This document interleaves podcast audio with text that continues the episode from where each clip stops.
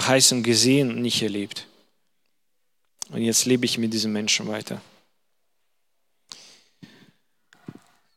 In der Bibel sehe ich eine einzige Antwort, eine einzige Methode, wie man das überstehen könnte. Der ganze Druck von auf natürliche Art und Weise kommenden Gefühlen, Schuld zu weisen, Bitterkeit. Und die einzige Antwort steckt in 1. Korinther 13. Die Antwort ist Liebe. 1. Korinther 13 von 4 bis 7. Die Liebe ist langmütig und gütig. Die Liebe beneidet nicht, die Liebe prahlt nicht, sie bläht sich nicht auf. Sie ist nicht unanständig, sie sucht nicht das Ihre, sie lässt sich nicht erbittern. Sie, sie rechnet das Böse nicht zu. Das ist das Einzige, was Josua und Kaleb machen könnten. Sich von Bitterkeit bewahren durch die Liebe. Durch die Liebe, die diesen Frauen von Kundschaftern, Kindern, dem Gesamtvolk einfach geben könnten. Sie freut sich nicht an der Ungerechtigkeit, sie freut sich aber an der Wahrheit. Liebe verdreht die Fakten nicht, sie freut sich über die Wahrheit. Aber Liebe erträgt alles, sie glaubt alles, sie hofft alles, sie erduldet alles. Und mit alles gemeint sind auch blödes Benehmen von anderen Menschen. Trägt gemeint ist auch, wenn jemand mit Absicht Unfrieden stiftet. Wenn jemand wirklich mit Absicht, mit Intention diesen Verruf ins Leben bringt, der dann zu Rebellion führt. Sogar das trägt die Liebe. Und das ist absolut notwendig für die Personen, die meinen, wir gehören nicht zu dem Teil, die jetzt gegen Gottes Wille stehen. Es reicht nicht nur, Recht zu haben. Es ist auch wichtig, eigenes Herz zu bewahren. Warum war das für Josua mega wichtig? Kannst du gleich verstehen. Weil Josua war genau die Person, die dann 40 Jahre später, nach einer Runde in der Wüste, Josua war die Person, die dann dieses Volk einführen sollte und leiten sollte. Das war nicht Ende der Geschichten. Die wollten nicht, einige von denen sind tot, ich hatte recht. Ende. Nee, er hatte viel mehr im Leben als, als Auftrag. Er soll diese 40 Jahre lang mit diesem Ereignis klarkommen, Frieden finden, Frieden mit diesen Menschen finden, die manchmal so doof, doof und dumm wie Schafen sind. Trotzdem lernen sie zu lieben, weil dann später kommt die Aufgabe, und jetzt musst du, nicht Mose, du musst die jetzt in dieses Land einführen. Du musst jetzt Land einnehmen. Und das kann man nicht aus einer bitteren Stellung machen.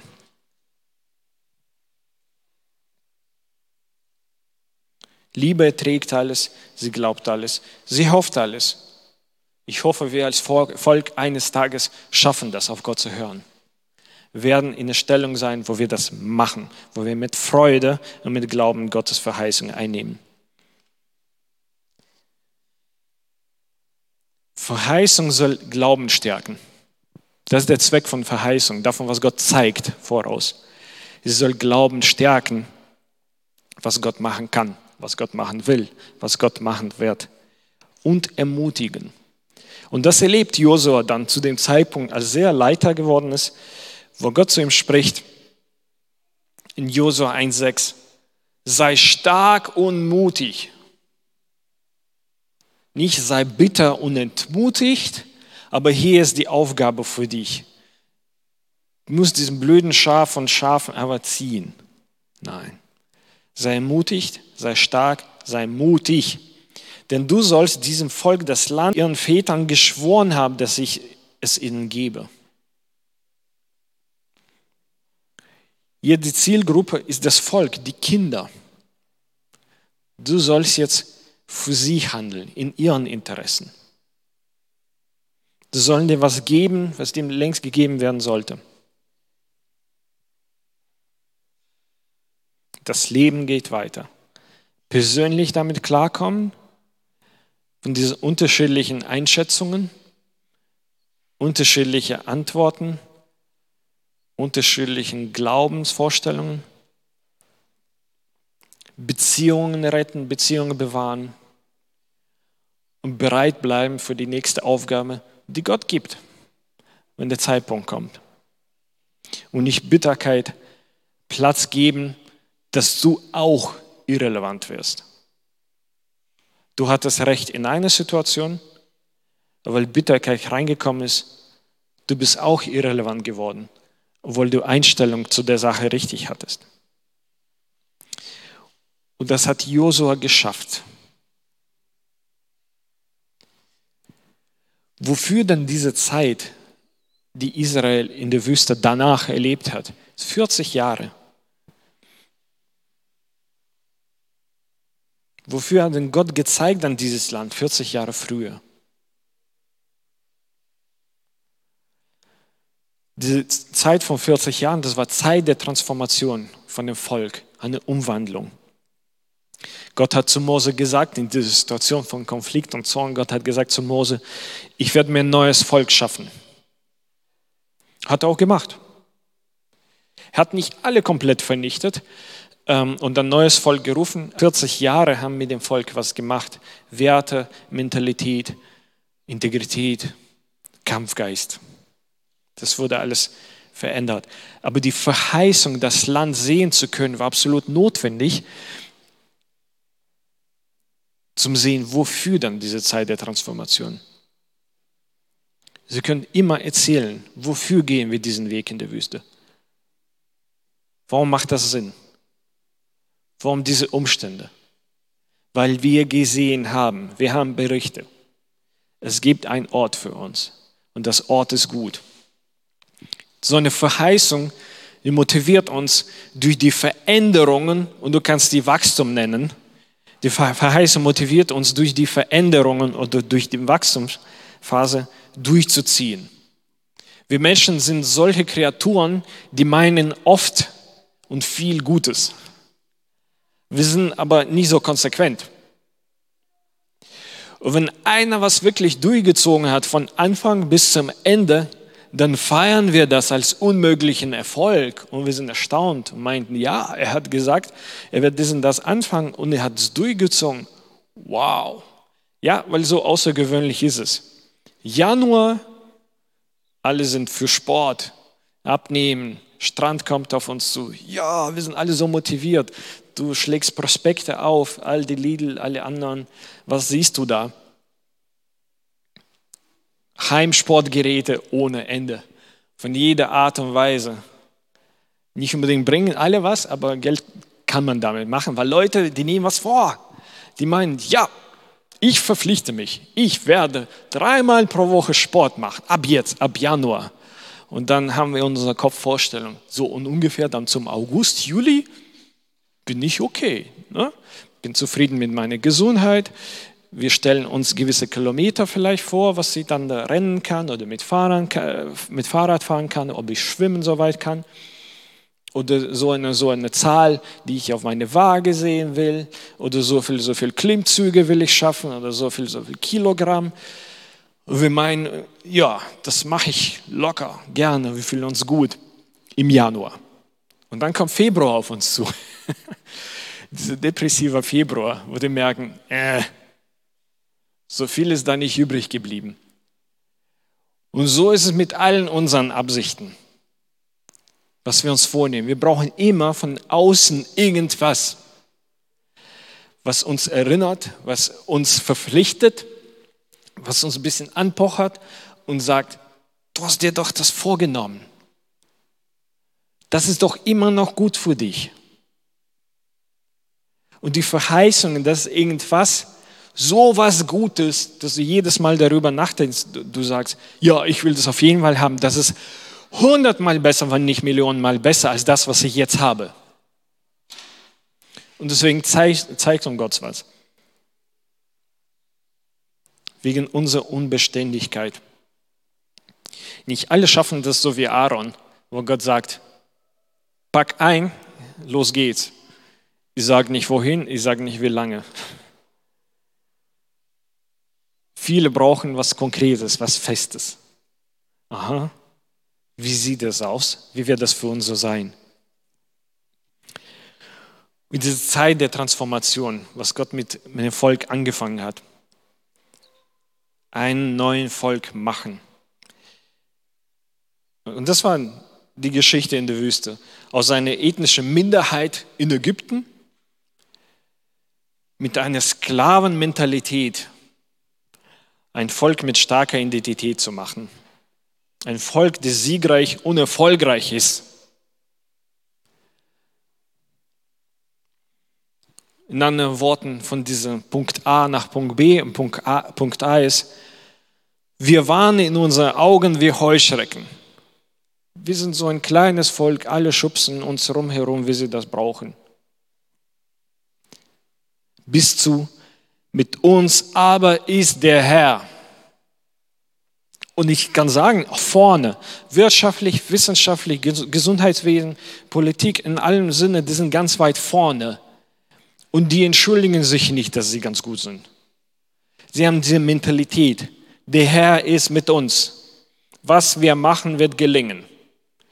Wir nehmen alle Ressourcen, die wir meinen, sind dafür notwendig, und wir investieren da rein. Und wir profitieren davon. Das hat Gott geschafft mit dem Volk. Aber das war nicht das Volk, was aus Ägypten herausgekommen ist. In Ägypten war das kein Siegervolk. Es war Volk, das Peitschen erlebt hat, was gesagt wird zu tun, das haben sie gemacht. Sie haben gemurrt und sich beschwert haben über ihr Leben. Und dafür bräuchte man diese Zeit der Transformation. Und manchmal muss Gott das mit uns machen.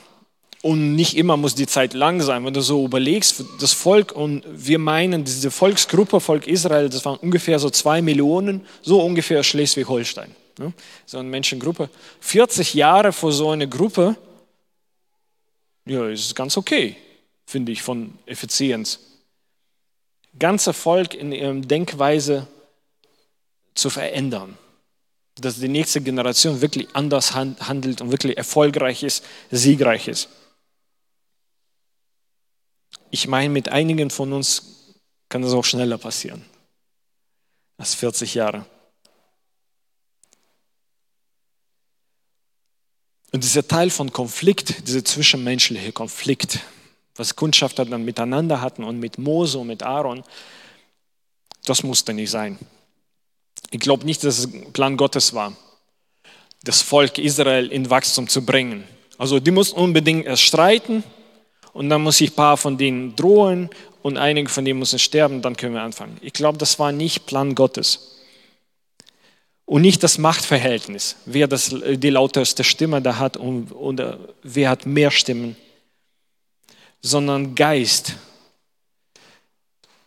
den Menschen war, Unterschied gemacht hat.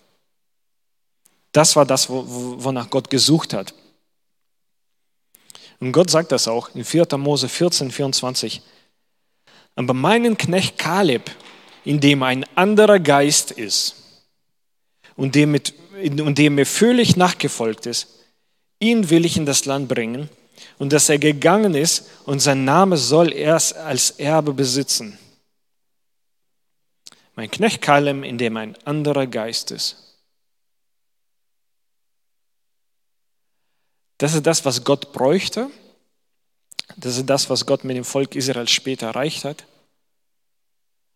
Das ist das, was ehrlich zu sagen auch möglich war bevor dieser Konflikt losgegangen ist. Gott hätte kein Problem damit, dass der Kundschafter sagen würde, wir haben diesen das gesehen, das hat uns erschreckt. Oh Gott, gib uns mehr von deinem Geist, dass wir sie überwältigen.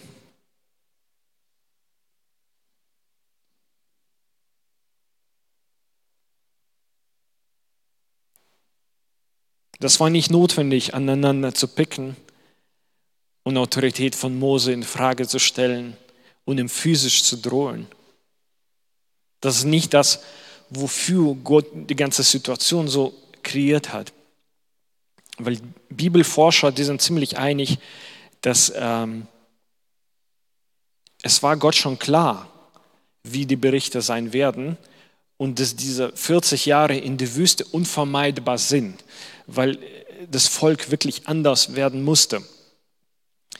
Und deswegen hat Gott geschickt, diese, äh, diese Kundschaft hat gesagt, die 40 Tage lang, weil er wusste, so viele Jahre wird das Volk brauchen. Diese Momente Buße gefehlt hat, nach Gott suchen, nach seinem Geist suchen. Oh Gott, gib uns Ressourcen, dass wir es schaffen. Konflikt war absolut unnötig. Gott, gib uns deinen Geist. Noch eine Lehre, was wir aus der Geschichte rausziehen müssen, ist, das, was ich schon erwähnt habe, jede Zeit bereit zu sein, das Land einzunehmen, statt aus Niederlage und Enttäuschung Gottes Weg zu verpassen. Das darf nicht sein, dass Gott was gezeigt hat und dass es nicht so gelaufen ist, wie ich mir das vorgestellt habe. Das darf nicht sein, dass es mich dazu führt, dass ich in Platz von Niederlage dann lande. Verloren.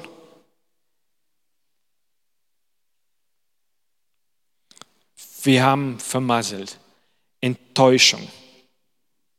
Das darf nicht sein weil das stellt in Gefahr die Möglichkeit, die Zukunft. Und so schätze ich auch unsere Gemeinde auch ein.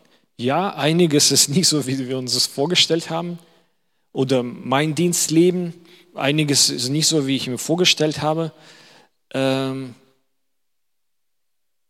aber das ist eine Wahl, im Platz der Niederlage zu leben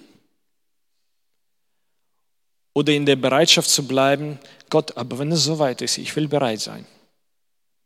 Dass wenn es soweit ist, wenn der richtige Moment kommt, wie Josua kann sagen, okay, Gott, ja, ich werde das machen. Weil die Frage ist, wenn der richtige Moment kommt, wenn alle Ressourcen richtig dazukommen, und es gibt keinen Grund jetzt, warum das, auf was du hoffst, nicht passieren kann. Die Frage ist dann, was nun? Was ist deine Antwort? Springst du auf, auf das mit Freude ein und sagst, ja, jetzt endlich, jetzt geht's los. Das ist die Erfüllung von Verheißung. Das ist die Erfüllung der Prophetie. Oder du sagst, ja, schön, dass es jetzt kommt, aber ich bin so enttäuscht, ich bin so verbittert, dass ich das, auf was ich gehofft habe, gar nicht machen kann. Ich kann gar nicht Teil davon sein. Und das darf nicht passieren. Und das ist das, wovon Gott auch Josua warnt und sagt in Josua 1,9, habe ich dir nicht geboten, dass du stark und mutig sein sollst. Sei unerschrocken und sei nicht verzagt, denn der Herr, dein Gott, ist mit dir überall, wo du hingehst. Gott musste Josua wirklich, wirklich, wirklich, wirklich noch Mut zusprechen. Obwohl es der gleiche Josua ist, der damals schon mutig war. Entscheidend ist aber, aber, was ist aber jetzt, wann es wirklich losgehen kann? Was ist dann? Hast du dein Herz bewahrt bis dann? ist dein Glauben an Gott einfach nur gewachsen. Kannst du noch mehr mit Gottes Hilfe? Ist dieser andere Geist von Gott in dir noch mehr gewachsen? Und diese Geschichte, unsere Lehren, die sind für uns in drei Ebenen wichtig.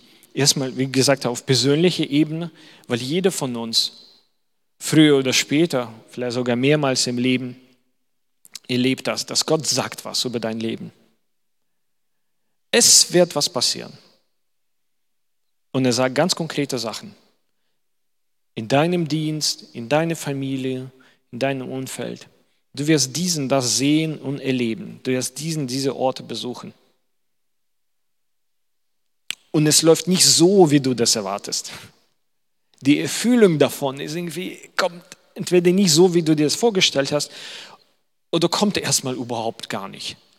Also schon ziemlich lange Zeit, seitdem du das von Gott gekriegt hast und du zweifelst nicht an dem, dass Gott das gesagt hat.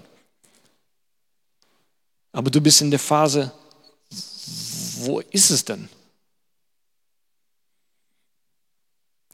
Oder wir als Gemeinde, wo Gott spricht zu uns als Gemeinde und sagt, dies und das wird geschehen.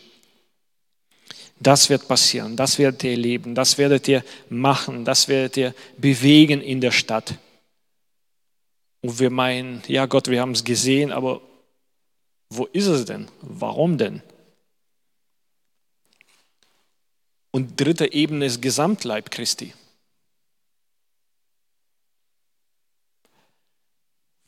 Gott hat gesagt, wir werden dies und das machen als seine Kirche. Wo ist das? Und die ultimative Stufe, Gott hat gesagt, Jesus wird wiederkommen.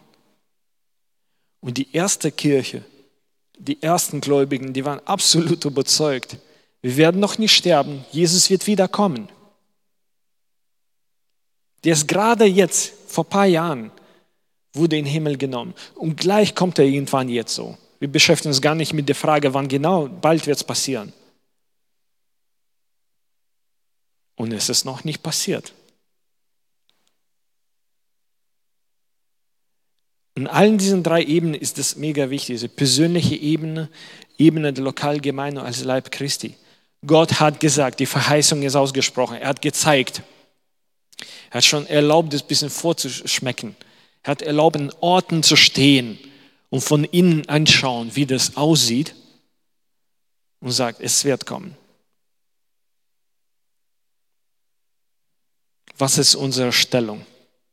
Ist da Platz für Bitterkeit, Verwirrung, Enttäuschung, Verruft? Fühlen wir diese, diesen Platz mit Liebe, die alles trägt und duldet, mit Menschen klarkommen kann, die sogar gegen die Verheißung sprechen, weil dieses haben wir nicht einordnen können. Diese einzelnen persönlichen Erlebnisse, einzelne persönliche Kämpfe, die jeder von uns hat, die machen die Gesamtgemeinde aus. Das ist das Gesammelte und damit den gesamten Leib Christi. Verheißungen, die Gott gibt, was Gott zeigt, was er vielleicht übernatürlich irgendwie organisiert, dass du an dem richtigen Ort, am richtigen Platz bist und du meinst, das könnte nur Gott so machen. Also das ist ein Zeichen von Gott, dass voll sein Wille ist. Verheißungen, sollen nie zu Niederlage fühlen und nicht zu Gefühlen von Niederlage. Das wäre das Falsche. Das wäre falsch zu verstehen, was Gott damit erreichen wollte. Sondern Verheißungen wollen Richtung zeigen. Dieser Prozess der Transformation, dieser Weg, wo ich aus diesem Volk das andere Volk werden muss. Aus Sklavenmentalität, Minderheit, Mentalität, erfolgreicher Volk Gott ist mit uns, der Herr ist mit uns.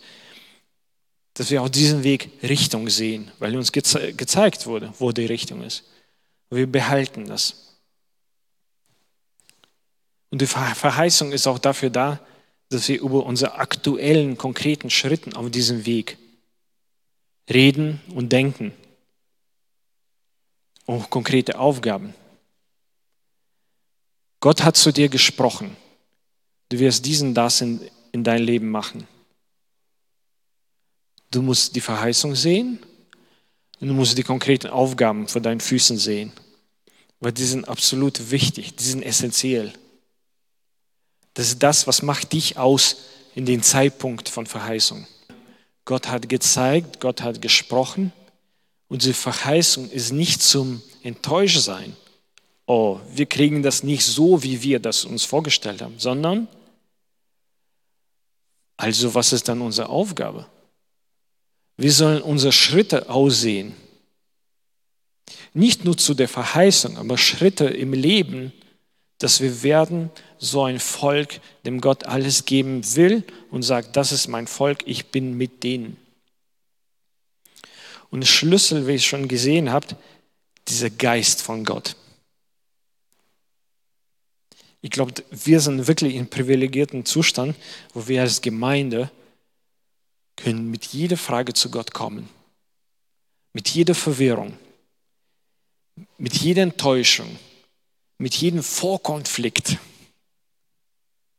mit jeder Phase nach dem Konflikt. Wir können zu Gott kommen und sagen, gib uns mehr von deinem Geist. Das ist wirklich ein Privileg, weil er gibt das. Er verändert uns innerlich. Lass uns zusammen aufstehen und ins Gebet gehen. Mit diesen Punkten im Kopf über die Verheißung. Und ich weiß, dass Gott zu dir gesprochen hat in dein persönliches Leben. Vielleicht nicht nur ein einziges Mal. Vielleicht sogar so oft, dass du das gar nicht wegreden kannst. Gott wird in meinem Leben was machen, was Konkretes. Ich bin total verwirrt. Wieso ist das noch nicht da? Also vielleicht bist du total verwirrt über die Gemeinde. Gott hat doch gesprochen. Welchen Weg sollen wir dann noch gehen? Ich kann dir sagen, dass Gott will niemals, dass mehr Konflikte zunehmen oder mehr Klärung oder mehr Überzeugung, mehr Machtverhältnisse. Und er bräuchte nur dann sieben Kundschafter und dann wäre alles gut gegen die fünf. Ich kann ganz genau sagen, dass Gott will, dass wir mehr von seinem Geist haben, dass er zu jedem von uns sagt, in unseren Menschen mit meinem Geist deren wird nichts im Weg stehen. Diesen Menschen stehen alle Ressourcen zur Verfügung und Güte von Menschen.